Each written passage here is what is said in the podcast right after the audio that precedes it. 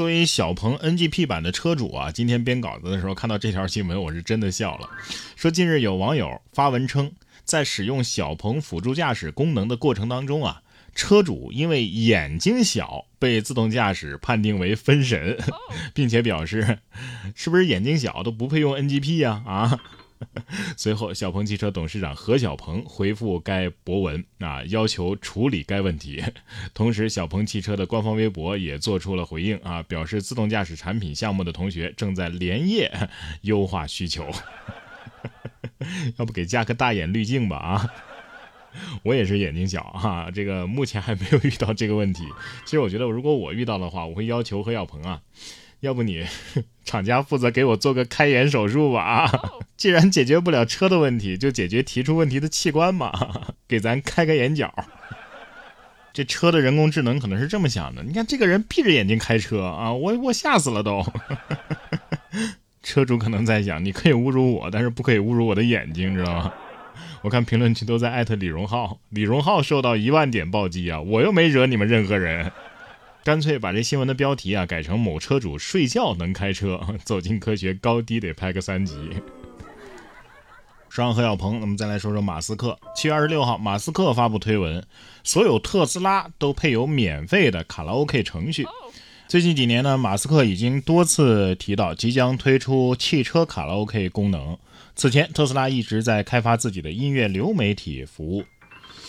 不是这卡拉 OK 啊，我们在家就能唱啊！受累给全景天窗加个帘子行吗？实在是遭不住啊，晒呀！下一步是不是准备把这 Steam 游戏平台也给加上，再连个 Netflix 的会员登录啊？家庭影院环绕立体声整起来，后排座椅也扒了，改个煤气灶呗！广告就这么说，你买俺们一辆车等于是分到房了，就怕下次再出什么事儿的时候，那跟刹车肯定没关系啊，都怪你们在车上玩的太嗨分心了，是吧？快来和妲己玩耍吧！哎，近日在天津北辰啊，确实有群众报警说，在加油站附近看见一只妲己，不对，狐狸。消防员赶赴之后啊，没想到这家伙一点都不怕人，还躺在消防员的脚边撒娇，很是享受啊。最后由附近群众赞助了猪肝啊，将其诱捕进了抄网中，连同小家伙新得的口粮一并交给民警带走了。小狐狸心想：让你抓没让你抓呀！啊，小哥哥太不温柔了，终究还是我错付了。第一，纣王体验卡，这消防动物园还是天天开张啊啊！相比之下，这只小猫啊就幸福多了。七月二十二号，山东青岛一只巴掌大的小猫趴在堆成山的鱼竿前，大口的吃着鱼。猫主人王先生介绍说呀，这些鱼都是家里人钓上来的，因为鱼太小了，就专门晒成干啊给猫吃。毕竟家住海边嘛，家里的海鲜啊是常年不断的，家家户户的小猫咪应该都是这样的。条条大路通青岛，但是有的猫它就生在青岛。别说其他猫了，我的嘴角都流出了羡慕的泪水。哎呀，我家猫给我看了这个视频之后，我告诉他：“哎呀，别信，这些小鱼干啊都是后期做上去的。”下面一只鸟也挺神奇的，关键是它这个笑声太魔性了啊！近日，上海崇明东滩鸟类国家自然保护区首次记录并且拍摄到了一只笑鸥。笑就是大笑的笑，哈哈大笑的笑啊！笑鸥呢，主要是分布在北美洲和南美洲，因为叫声酷似笑声而得名。专家介绍，它出现在上海啊，可能是迷路了。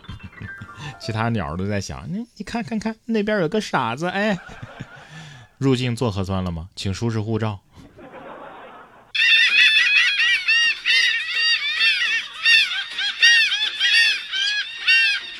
这不是音效啊，这就是笑欧的笑声，是不是这个笑声太魔性了？同样魔性的还有这个药店的笑。说近日江苏东台男子路遇开心大药房，门头电子屏显示了一长串的哈哈哈哈哈哈哈哈哈哈，看起来生意不错呀。那要是伤心大药房是不是？呜。反正他开不开心我不知道啊，但是买药的那个肯定不是很开心。不过众所周知，药店本来就是把快乐建立在别人的痛苦之上的。最后这条新闻呢，让我们来看一看什么叫做竹篮打水一场空。近日，湖北天门六月二十九号，一电竞酒店报案说客房的三台电脑配件被盗了。在武汉长沙警方的协助之下，抓获了四人。四人偷的配件变现之后啊，花了千元做发型，然后进看守所的时候被剃光了。实名盗窃，付费做头，免费剃头，这也许就是聪明绝顶吧啊！所以这一波最后托尼才是人生赢家呀。说到人生赢家啊，要是能考上北大呀、清华呀，甚至是常青藤啊，我想很多人都觉得这肯定是人生赢家了吧？确实，名校啊一直是自带光环的，而里边的学生呢，更被看作是天之骄子。不过，光环的背面也不全都是荣耀啊！至少在前耶鲁大学教授威廉·德雷谢维奇看来，不是如此。他毕业于哥伦比亚大学，在美国常青藤名校啊有二十多年的工作经验，但是却看到了美国的高等教育的弊端以及名校毕业生的短板。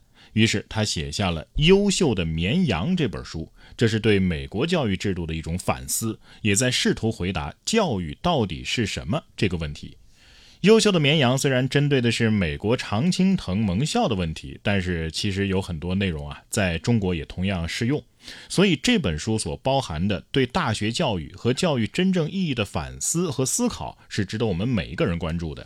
然哥读书会本期更新了这本《优秀的绵羊》，我将为您揭开美国精英教育的面纱。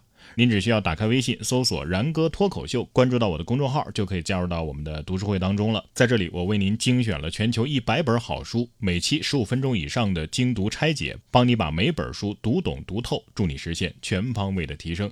马上打开微信，搜索“然哥脱口秀”，关注到我的公众号，加入我们吧，我在这里等着你。